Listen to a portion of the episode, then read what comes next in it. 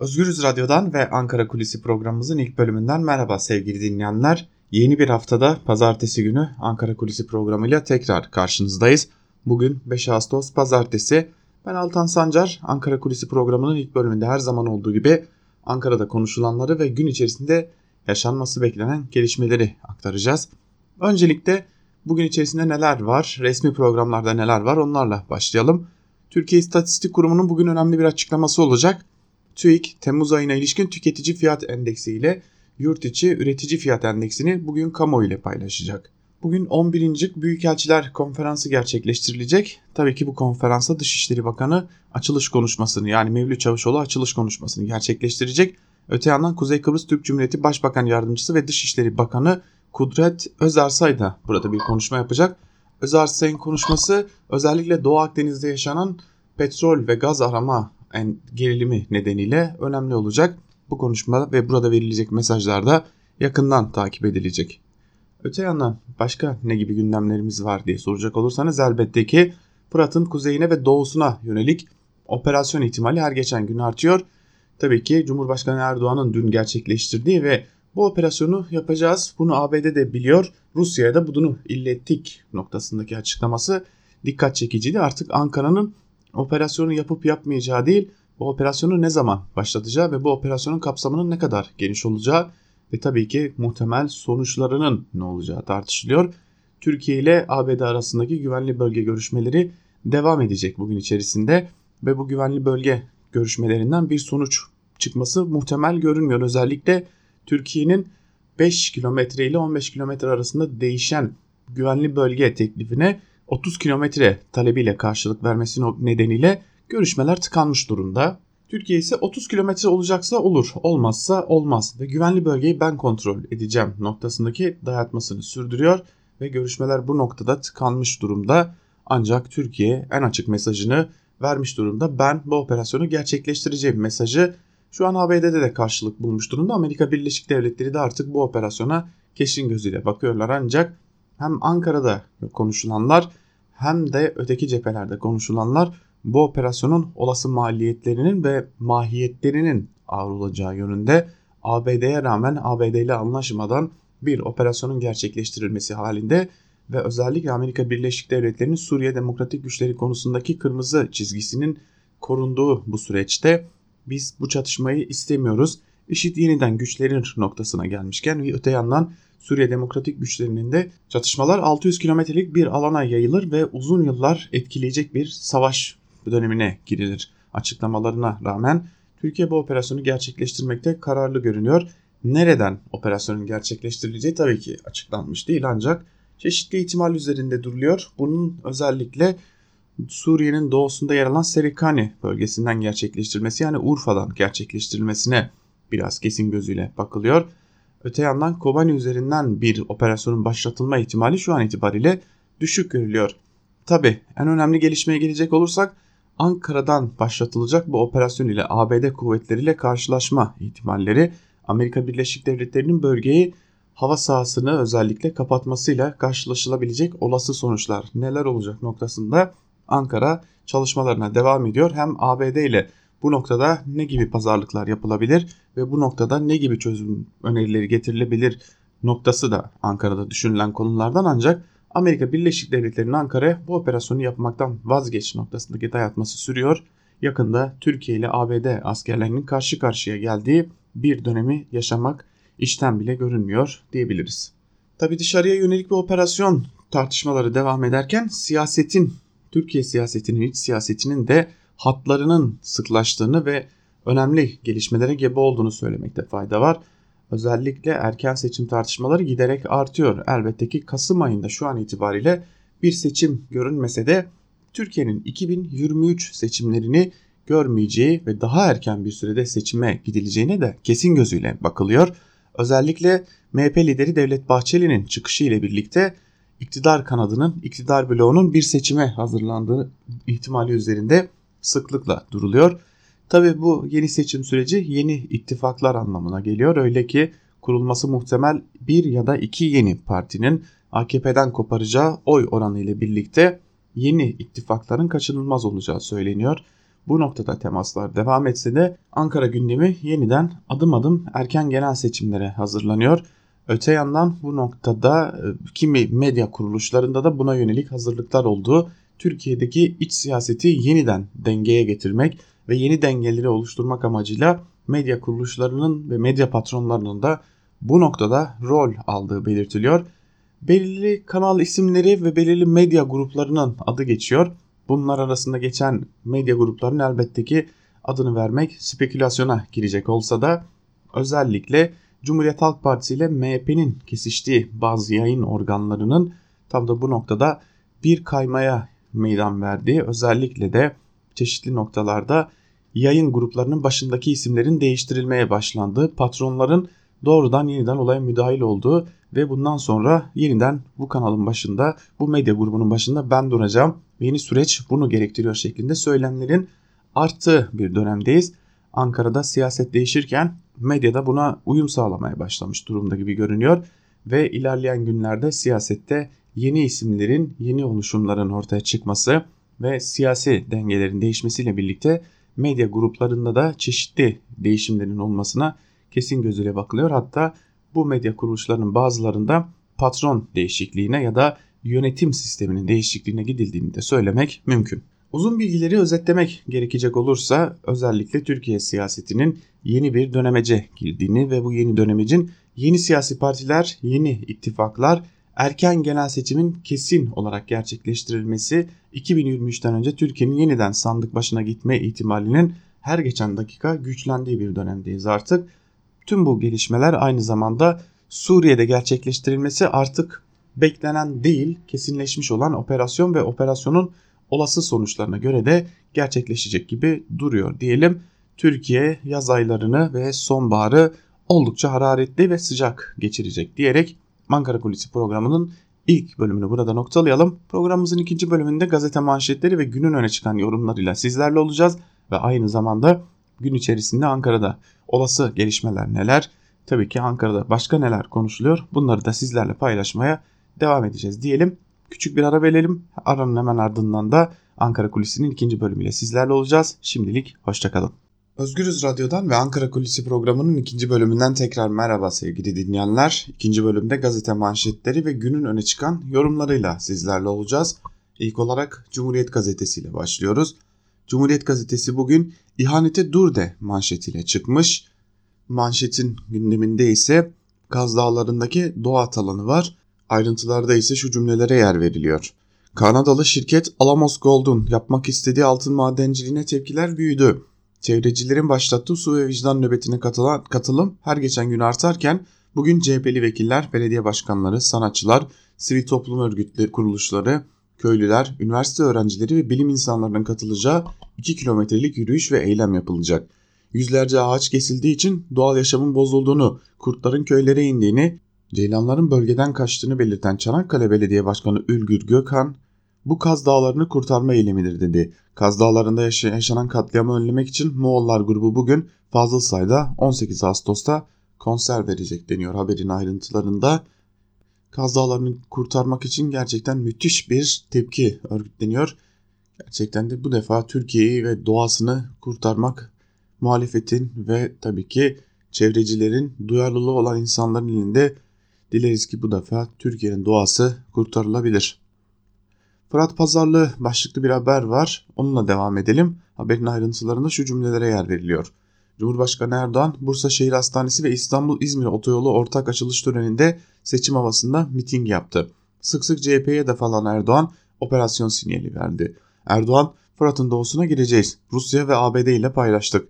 Taciz atışları devam ettikçe sessiz kalmamız mümkün değil dedi. Biz de ilk bölümde Türkiye'nin artık operasyon yapalım mı yapmayalım mı noktasını çoktan geçtiğini o operasyonun artık ne zaman başlayacağını tartıştığını belirtmiştik.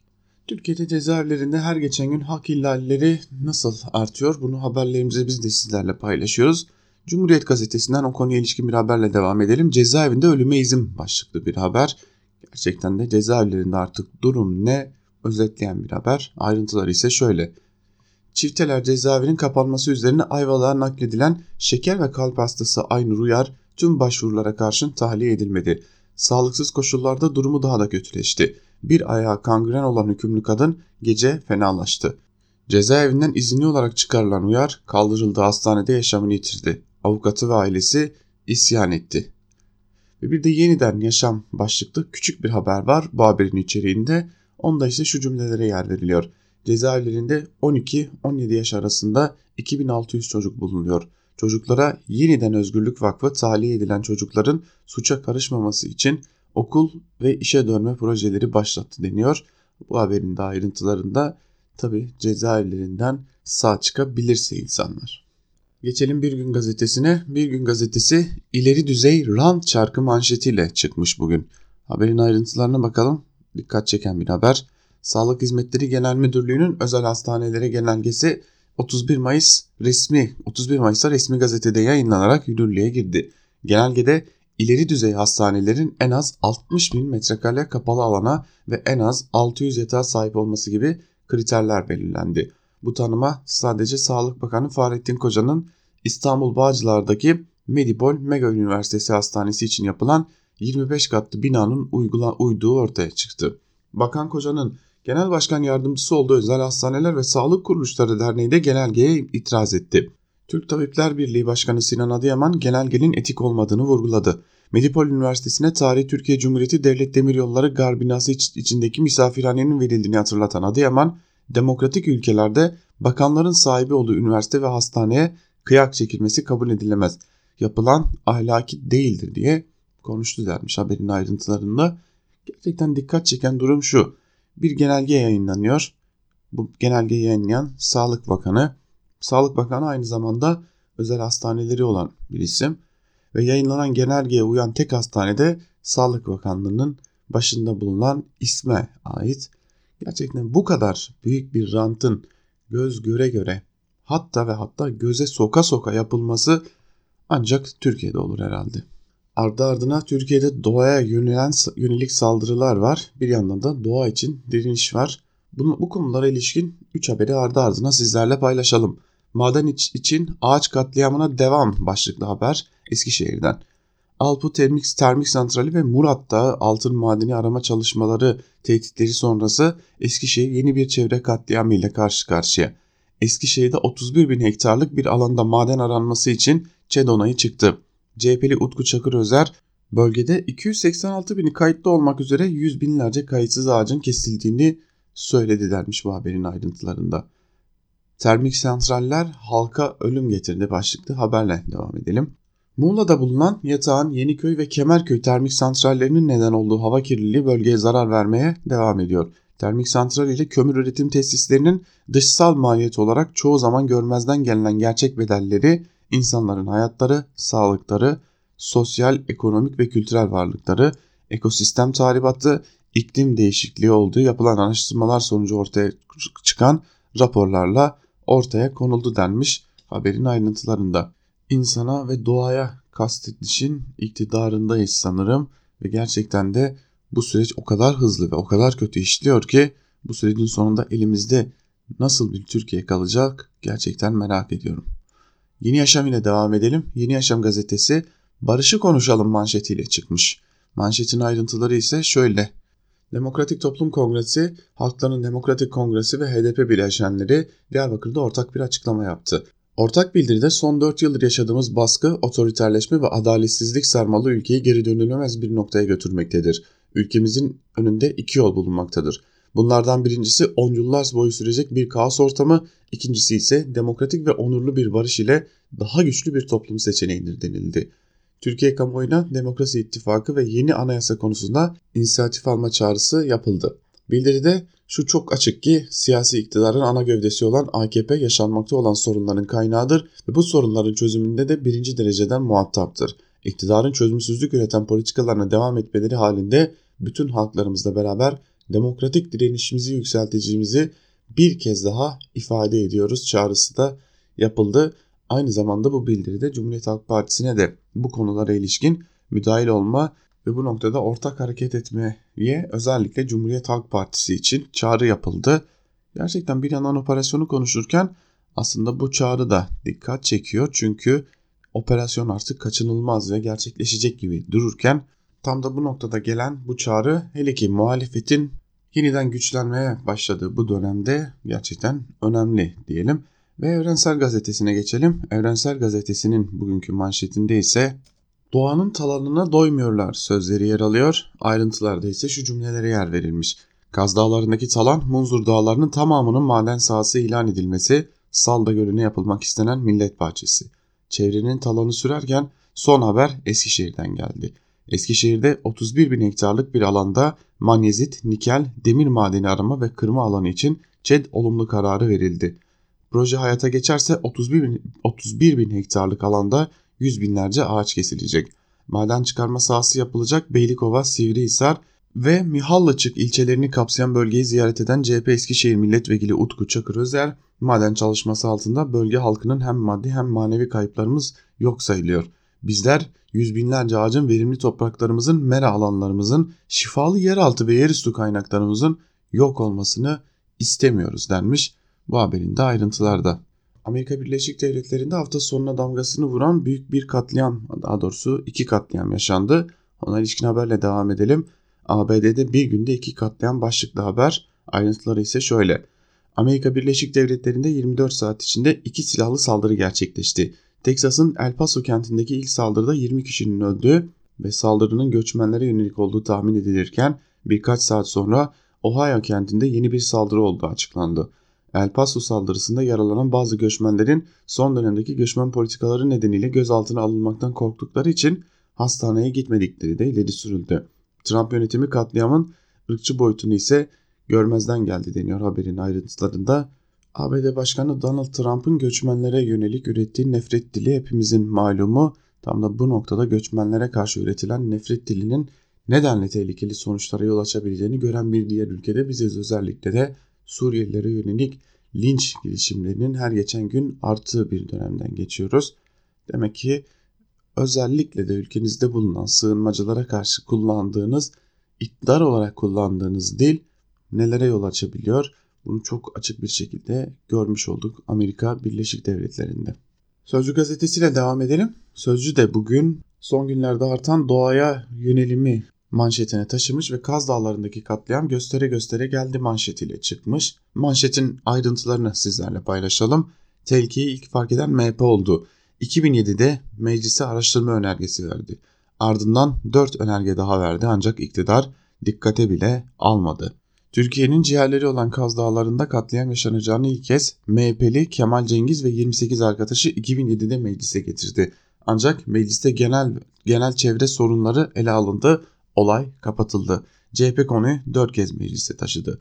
Özellikle CHP'li Ali, Ali Sarıbaş'ın 2012'de verdiği önergede Kanadalı Alamos adı iki kez geçti. Şirketin 1744 hektarlık alandaki ağaçları keseceği belirtildi. AKP ise orada ağaç katliam yapılacağına inanmıyoruz den, dedi diyor ve Türkiye Büyük Millet Meclisi'ne MHP ve CHP'liler tarafından sunulan soru önergelerinin sonuçlarının neler olduğu hatırlatılıyor ve bu belgelerde Sözcü gazetesinde kamu ile paylaşılıyor. Karar Gazetesi ile devam edelim. Karar Gazetesi ırkçı terörün katliam serisi manşetiyle çıkmış bugün. Ayrıntıları da sizlerle paylaşalım. ABD'yi sarsan saldırıların ilk adresi Teksas'ın Meksika sınırındaki kasabası El Paso oldu.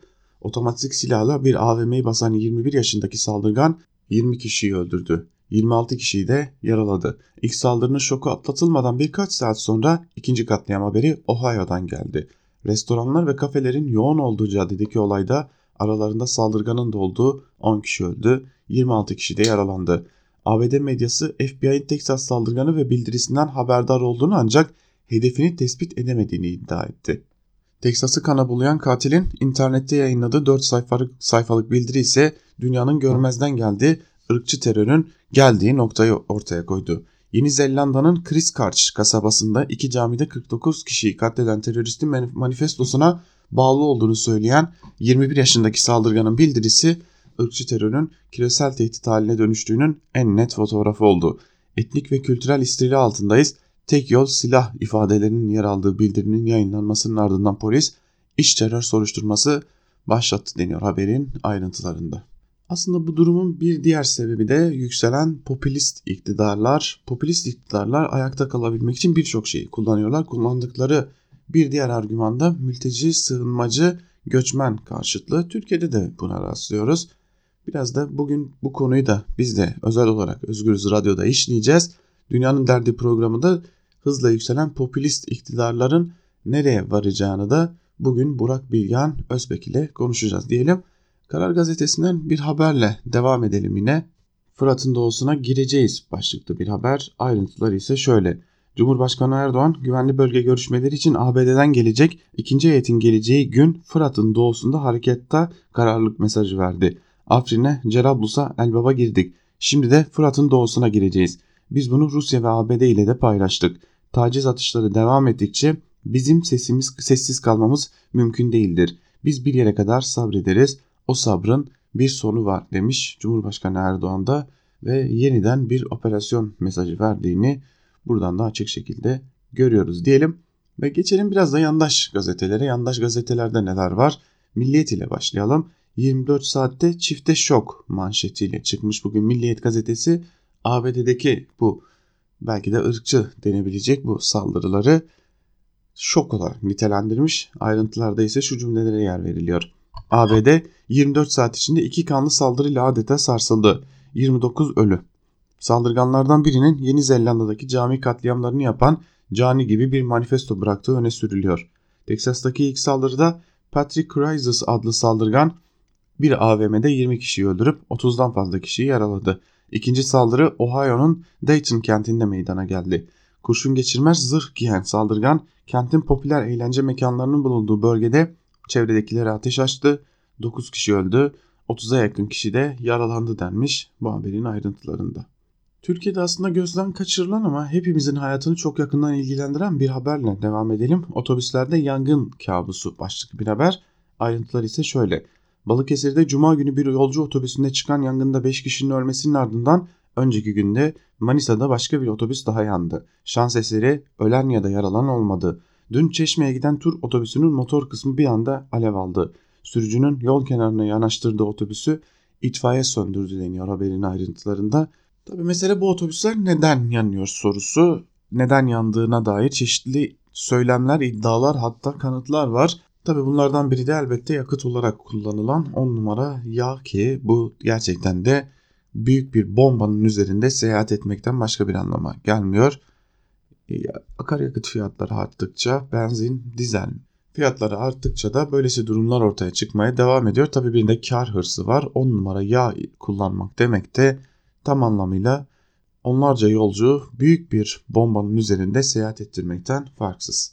Hürriyet ile devam edelim. Hürriyet gazetesi kopya oteller çetesi manşetiyle çıkmış. Ayrıntılarda ise şu cümlelere yer veriliyor. Otellerin internet sitelerini birebir kopyalayıp rezervasyon yaptırmak isteyen vatandaşların kredi kartından para çeken şirket çökertildi. Muğla Emniyeti'nin operasyonuyla yakalanan çete üyelerinin ondan fazla otelin internet sitesini kopyaladıkları ve yakalanana kadar 500 bin liralık vurgun yaptığı belirlendi. Yetkililer vatandaşları rezervasyon yaparken çok dikkatli olmaları konusunda uyarıyor denmiş bu haberin ayrıntılarında. Yine Hürriyet gazetesinde de Cumhurbaşkanı Erdoğan'ın Fırat'ın doğusuna gireceğiz sözleri var. Burada da birinci sayfada sağ üst köşede duyurulmuş. Yandaş gazetelerin büyük bir çoğunluğunda zaten bu konu bugün manşet şeklinde Fırat'ın doğusuna gireceğiz manşetini görüyoruz. Otobüs alarmı da Hürriyet gazetesinde birinci sayfada yer alıyor. Milliyet gazetesiyle neredeyse birebir aynı şekilde çıkmaya devam ediyor. Sabah gazetesine geçelim. Sabah gazetesi Türkiye çağ atlatan iki dev eser daha manşetiyle çıkmış bugün. Ayrıntılar ise şöyle. Başkan Erdoğan İstanbul-İzmir arasını 100 kilometre kısaltan otoyol ile 1355 yataklı Bursa Şehir Hastanesi'ni görkemli bir törenle açtı denmiş haberin ayrıntılarında. Otoyol bir yana bırakılırsa şehir hastaneleri çağ mı atlatacak, bizi çağın gerisine mi götürecek çok yakında öğreneceğiz. Çünkü sağlık alanındaki bu ticarileşmenin en büyük kanıtlarından biri şehir hastaneleri ve şehir hastanelerinin Türkiye sağlık sektörünü getireceği yer çok da iyi durmuyor noktasında açıklamalar gelmeye devam ediyor. Geçelim Star gazetesine. Star gazetesi dev yatırımlarla yeni bir tarih yazdık manşetiyle çıkmış. Ayrıntıları da sizlerle paylaşalım. Başkan Erdoğan İzmir İstanbul arasını 3,5 saate indiren otoyolun 192 kilometrelik bölümüyle Bursa Şehir Hastanesi'nin açılışını yaptı. Bugün bir tarih yazıyoruz. İstanbul'u İzmir'e farklı bir şekilde bağlıyoruz. Diğer taraftan da Bursa'ya muhteşem bir şehir hastanesi kazandırıyoruz dedi diye de aktarmış haberin ayrıntılarını. Tabi Star gazetesi diğer yandaş gazeteler gibi Fırat'ın doğusunu manşetine taşımak yerine bu defa böylesi bir propaganda manşetiyle çıkmış. İran bir tankere daha el koydu başlıklı bir haber var Star gazetesinden. Bununla devam edelim. İran devrim muhafızları Basra körfezinde 700 bin litre kaçak akaryakıt taşıdığı gerekçesiyle yabancı bir tank tankere el koydu. 7 kişiyi gözaltına aldı. Cebeli Tarık'ta bir gemisinin durdurulması üzerine Hürmüz Boğazı'nda İngiliz bandıralı petrol tankerine el koyan İran'dan yeni bir hamle geldi. İran Devrim Muhafızları Ordusu Basra Körfezi'nde 700 bin litre kaçak akaryakıt taşıdığı öne sürülen yabancı bir tankere el koydu. Tanker Farsi adasına çekildi denmiş bu haberin ayrıntılarında. Yeni Şafak ile devam edelim. Yeni Şafak şimdi de Fırat'ın doğusuna gireceğiz manşetiyle çıkmış ve ayrıntılarda ise şu cümlelere yer veriliyor. Milli Güvenlik Kurulu'nda Suriye'de barış koridoru kurulacağı ilan edildikten sonra Cumhurbaşkanı Erdoğan'dan operasyon sinyali geldi. Afrin'e, Cerablus'a, Elbap'a girdik. Şimdi de Fırat'ın doğusuna gireceğiz. Biz bunu Rusya ve ABD ile paylaştık. Biz bir yere kadar sabrederiz. O sabrın sonu var denmiş bu haberin ayrıntılarında. Tam anlamıyla aynı yerden görmüş bütün yandaş gazeteler bu konuyu hatta manşetin ayrıntılarında yer verilen cümleler bile tüm yandaş gazetelerde aynı ve o sabrın bir sonu var cümlesiyle bitiyor. Akit'in manşetinde de Cumhurbaşkanı Erdoğan var. Ekonomimize doping olacak manşetiyle çıkmış. Ayrıntılarda ise şu cümlelere yer veriliyor. Türkiye İstanbul İzmir otoyol projesi ile toplam 11 milyar dolarlık bir yatırıma sahip oldu. Projenin ekonomiye sadece zaman ve yakıt katkısı yıllık 3,5 milyar lira olacak. Turizm ve sanayimiz şahlanacak denmiş bu haberin de ayrıntılarında. Akit'in hedefinde bugün kimler var? Köşemizde ise feministler var. Bugün Müslüman kadın feminist olmaz başlıklı haberle Akit'in günlük değişmeyen hedef alma gücünün bugün de feministlere yöneldiğini görüyoruz. Ayrıntılara da yer verelim. Bizden her şeyden önce bizler her şey önce Müslüman kadınlarız diyen Malezyalı yazar Nada Ahmet anneliğimizi ihmal etmeden İslam'ın çizdiği helal haram dengesine riayet ederek bir hayat sürebiliriz. Evlenmeyi, aileyi, çocuk yapmayı reddeden anlayış Müslüman kadına yakışmaz. Müslüman feminist olmaz, en büyük zenginliğimiz ailemizdir deniyor bu haberin ayrıntılarında. Tabi alttan alta İstanbul Sözleşmesi'ne ve kadın haklarına yönelik mücadeleye dair mesajlar görüyoruz. Akit ile birlikte gazete manşetlerini burada noktalayalım ve günün öne çıkan yorumlarında neler var bir de bunlara göz atalım. İlk olarak da Fehim Taştekin'in gazete duvardaki tehlikeli tampon mülahazaları başlıklı yazısıyla başlayalım. Suriye'nin kuzeyinde güvenli bölge oluşturulmasına yönelik ısrar esneme limitlerini tüketen lastiği andırıyor. O gerilim noktasından ya bir şeyleri koparacak ya da geri savuracak. Ankara S-400 krizinde ABD'nin kırmızı çizgilerini solduracak şekilde kullandığı Türkiye'nin stratejik ağırlığını tampon planı içinde basküle çıkartıyor. Fakat hali hazırda ciddi bir sorun var ortada. ABD PKK ilintisi nedeniyle Türkiye'nin düşmanlık ilan ettiği YPG ve NATO'daki müttefiki arasında sıkışmış durumda. Oluşan çelişki nasıl aşılacak? Trump çekilme kararı verirken Türk ordusu ile Kürtleri Suriye'de aynı amaca koşmak gibi bir naifliğe kapılmıştı. Aylardır da bir orta yol bulma çabasıdır gidiyor. Bu minvalde Mazlum Kobani'den Jeffrey aracılığıyla MIT yetkililerine ilettiği güvenli bölge önerisini krizin aşılmasına belki önemli bir fırsattı. Bunca pazarlıktan sonra ara formüllerin hiçbirinin Ankara'yı kesmediği anlaşılıyor. Uzun vadede bu çelişki ortadan kaldıracak şey belki de Türkiye'yi Kürtlerle barış sürecine döndürmektir. Bazı sinyaller olsa da Amerikan cephesinde bu konuda güçlü bir iradenin varlığı şüphe, şüphelidir. Şimdi Pençe operasyonuyla Türkiye savaşı derinleştirirken Amerikan sessizliğini sürdüğü görülüyor. Muhtemelen aynı mantık burada da geçerli. ABD'nin barıştan yana bir iradesi ya da gerçek bir gündemi var mı yok mu şüphesi de buradan kaynaklanıyor. Kürtler üzerinden uzun vadeli hesaplar belirsizliğini koruyor. Bunlar bir kenara Türkiye ABD'ye rağmen girer mi? Girerse ne olur? Edindiğimiz bilgilere göre 22 Temmuz'da Kobani'den Mazlum Kobani ile görüşen CENTCOM komutanı Orgeneral Kenneth Mackenzie Türkiye'nin müdahalesine izin verilmeyeceği vaadinde bulundu. Bu konuda Fransızlar daha da caydırıcı bir tutum içinde olmaktan yana. Peki nihai karar makamı Trump ne diyecek? Onun hiçbir güvencesi yok. Soruyu ABD engel olur mu olmaz bağlamından çıkarır. sınırlı hedefler olursa ABD esneklik gösterir mi diye yöneltirsek iş değişebilir. Bir ihtimal Amerikalılar Türkiye'nin bütün sınır boyunca 30-33 kilometre derinliğinde bir bölgeye değil de sadece Arap nüfusun fazla olduğu Tel Abyad ve Rasul Ayn yani Serikani'ye girip kalmasına sessiz kalabilir. ABD'nin bir NATO ortağı ile tamamen karşı karşıya gelmektense buna razı olabileceği yönünde öngörüler var. Bundan sonra Kürtlerin tutumu öne çıkıyor. Fırat'ın doğusundaki kazanımları ve uluslararası güçle ortaklığı korumak için Afrin'de savaşını Afrin ile sınırlı tutan ve nihayetinde çekilen Kürtler Mazlum Kobani'nin dediği gibi savaşı 600 kilometrelik sınır hatlarına yayar mı? Sonuçta bu müdahaleyle Kürtler hepten kaybetmiş olacaktır. Büyük bir cephe hattı oluşturulursa Afrin müdahalesi sırasında YPG'ye IŞİD'le savaşı bırakıp giderseniz ortaklığımız biter mesajı veren ABD bu kez Kürtlerin elini kolunu bağlamaya kalkar mı? Sonuçta Kürtlerin ellerindeki ağır silahlar ABD'den geldi. Bu tür senaryo senaryoda Kürtler Suriye ordusuyla ortak hareket etmeye başlarsa ne olur? Afrin coğrafyası zor, savunulması kolay ama kuşatılmış ve izole edilmiş bir yerdi. Hava sahasının operasyona açık olması direncin kırılmasında birinci etkendi. Mazlum Kobani ısrarla Fırat'ın doğusundaki durumun farklı olacağını savunuyor. Erdoğan'ın kafasında Münbiç'ten Haseki'ye oradan Irak sınırlarına uzanan bir ana yola inmek, oradan Türkmen yurdu Telafer'e ve devamında Ukteş, Ukteşehir Musul'a selam çakmak var. Yukarıdan da pençeyi Dicle boyuna indirdi mi manzara tamamdır. Misaki milli hayallerini taşlandıran bir bakışla.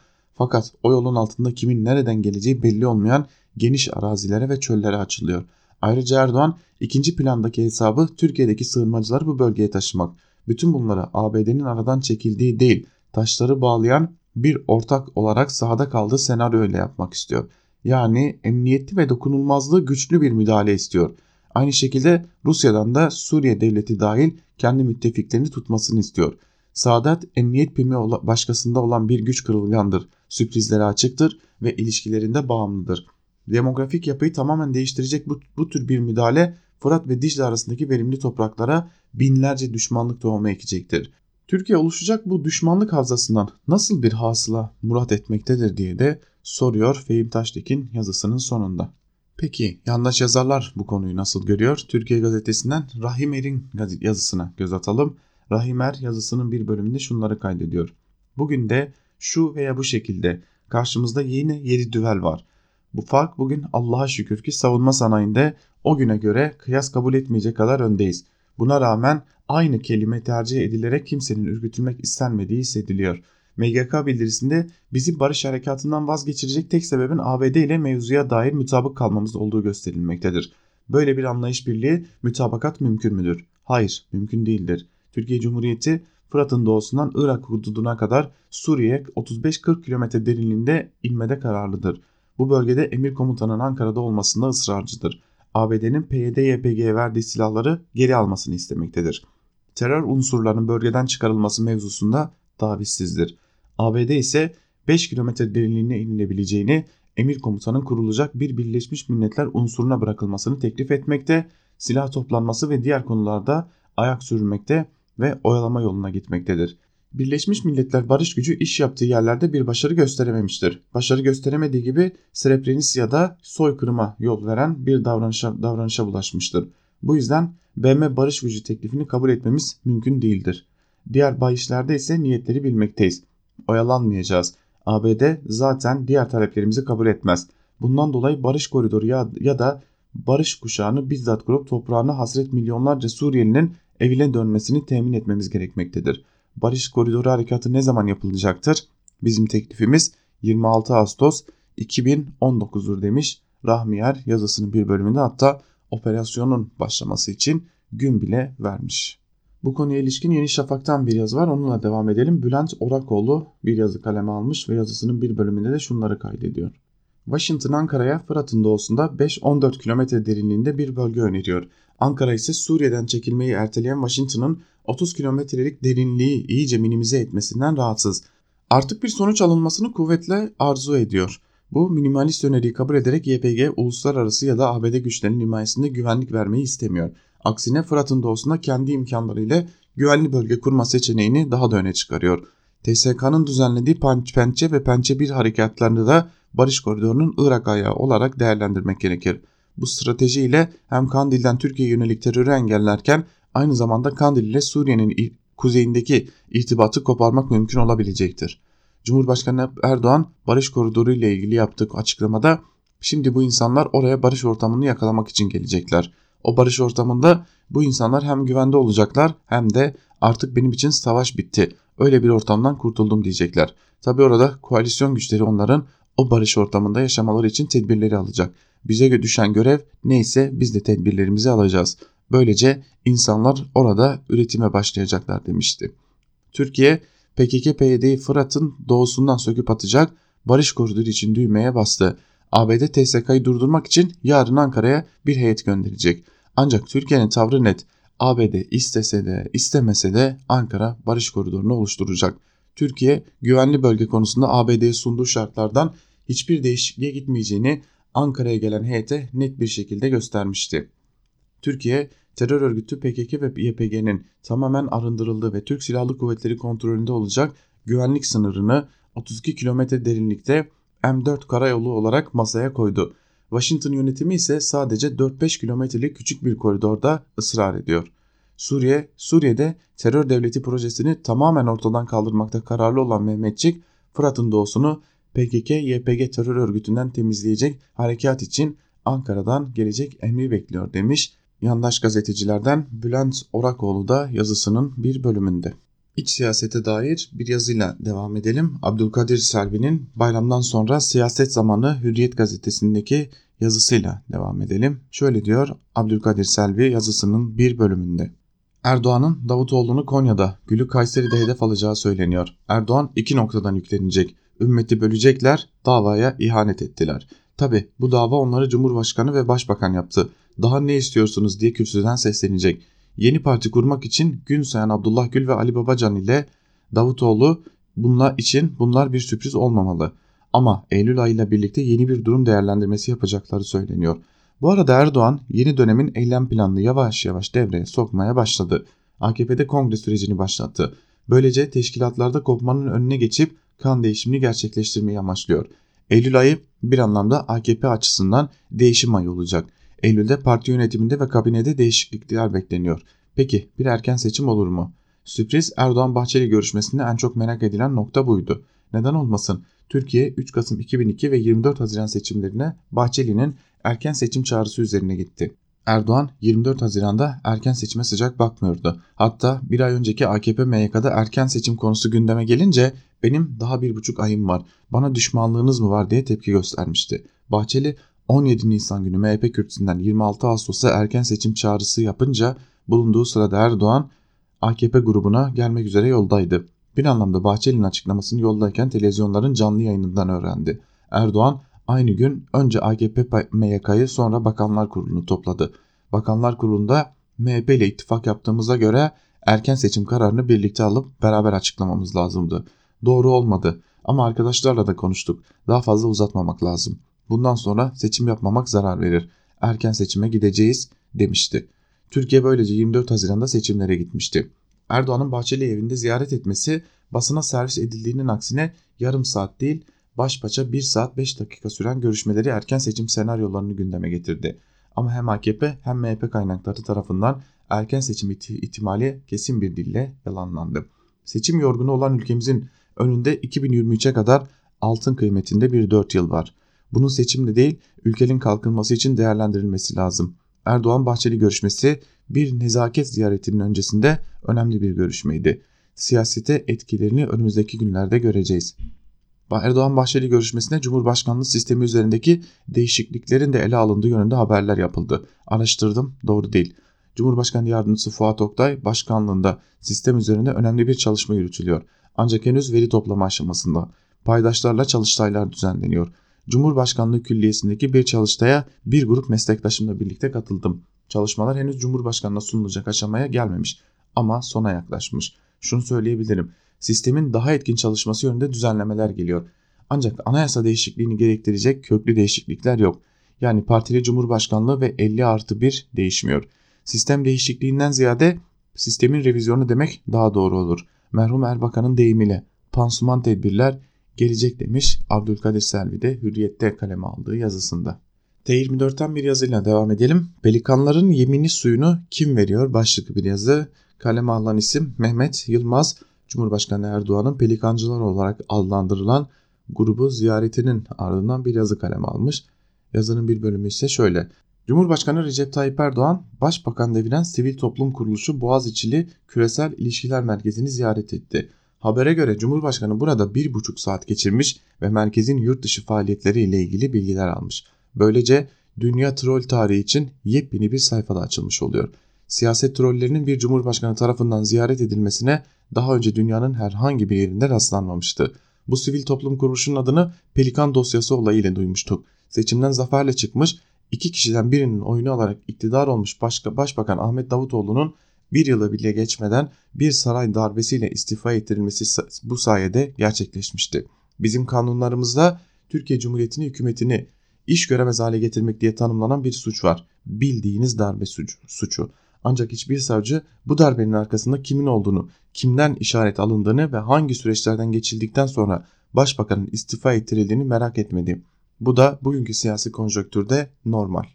Grup Boğaz'da bir yalıda faaliyet gösteriyor. Güzel, ahşap bir yalı. Yalı kiraları fiyat hakkında fikriniz var mı bilmiyorum ama şunu söyleyebilirim ki çoğumuz hayal edemeyiz.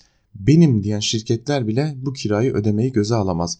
Ve belli ki çok sayıda çalışanı var. Peki bu nasıl finanse ediliyor? Gelir kaynakları neler? Yılda ne kadar gelir topluyorlar? Bağışçıları kimlerdir? Bir listesi yok. Oysa bu tür STK'larda şeffaflık esas olmalı.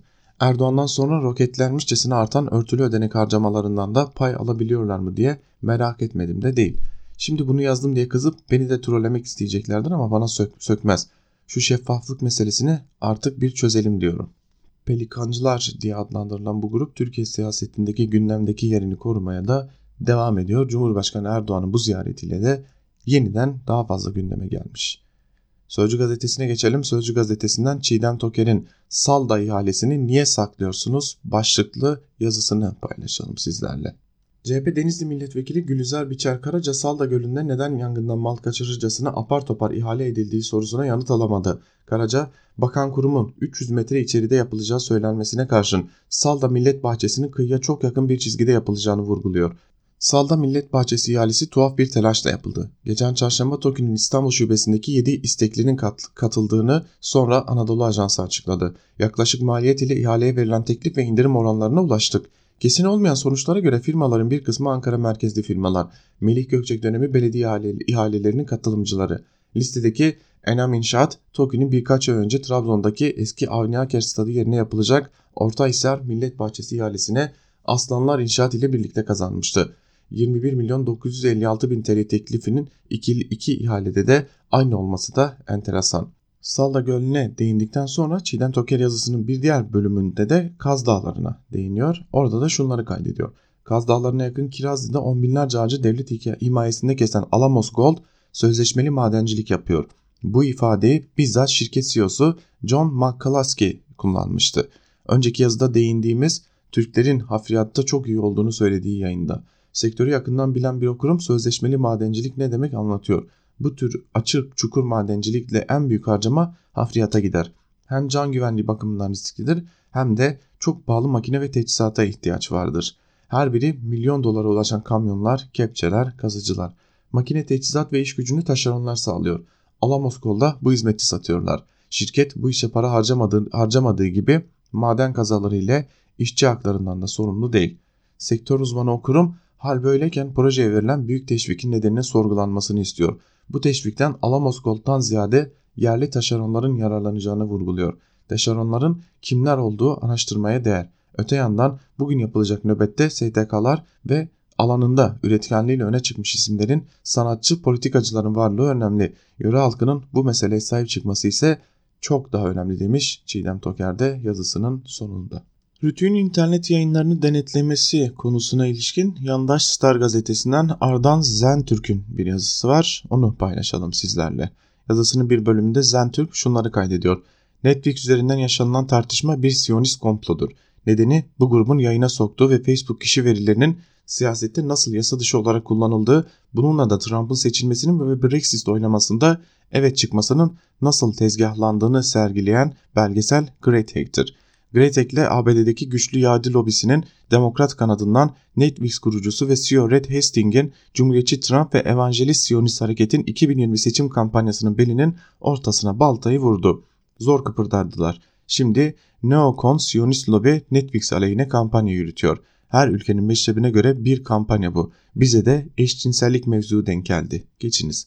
21. yüzyılda yetişkinlerin kendi hür iradeleriyle kredi kartı numaralarını emanet ederek tercih ettikleri paralı bir yayın grubuna denetim hatta sansür uygulamaya, uygulamaya kalkmak tek kelimeyle deliliktir. Böyle bir uygulama önce o ülkeyi dünyanın en arka mahallesine fırlatır atar, devamında da bu tür kararlara imza atan kadrolar kendilerini tarihin çöp tenekesinde bulurlar. İnternet üzerinden yapılan radyo TV yayınlarının rütüke şu kadar ödemesi anlamsızdır. Hukuken geçersizdir. Radyo TV'ler normal yayınlarında ödeyebilirler. Çünkü kullandıkları frekanslar tıpkı Fırat Nehri gibi millete aittir ve devlet bu milli serveti yayıncı kuruluşlara kiralama hakkına sahiptir. İnternet milli servet değildir. O zeminde toplumun bir hakkı yoktur. Devletin o mecradan para alma hakkı yoktur. O mecrada sesini duyurmak isteyenlerin zeminidir. Para baskısıyla susturuldukları an entelektüel sermaye devre dışı kalır. Kaybeden demokrasi ve millet olur demiş Zentürk yazısında. Yandaş bir gazeteden ve gazeteciden böylesi bir çıkış dikkat çekici. Bu karara ilişkin muhafazakar cenahtan bir yazı daha var. Karar gazetesinden Mehmet Ocaktan'ın dijital yasaklara geri mi dönüyoruz başlıklı yazısı. Onu da sizlerle paylaşalım. 18 yıl önce AKP'nin dönemin yasakçı iktidarlarına karşı yönelttiği keskin eleştiriler hepimizi umutlandırmış ve geleceğe daha güvenle bakar hale getirmişti. Şimdi o günlerde yazdığım yazıyı yeniden okuduğumda görüyorum ki talihsiz bir şekilde dönüp dolaşıp yine aynı günlere dönmüşüz. Sanki hiçbir şey değişmemiş gibi. O günlerdeki yazımın bazı paragraflarını aynen anlıyorum. Takdir sizin. 20. yüzyılın yasakçı zihniyeti Türkiye'yi tek partili dönemin karanlığına gömmek için çatır çatır baskı yasaları çıkarıyor. Bu yasanın altına imza atanların demokratik bir zihniyet olduğunu kim iddia edebilir?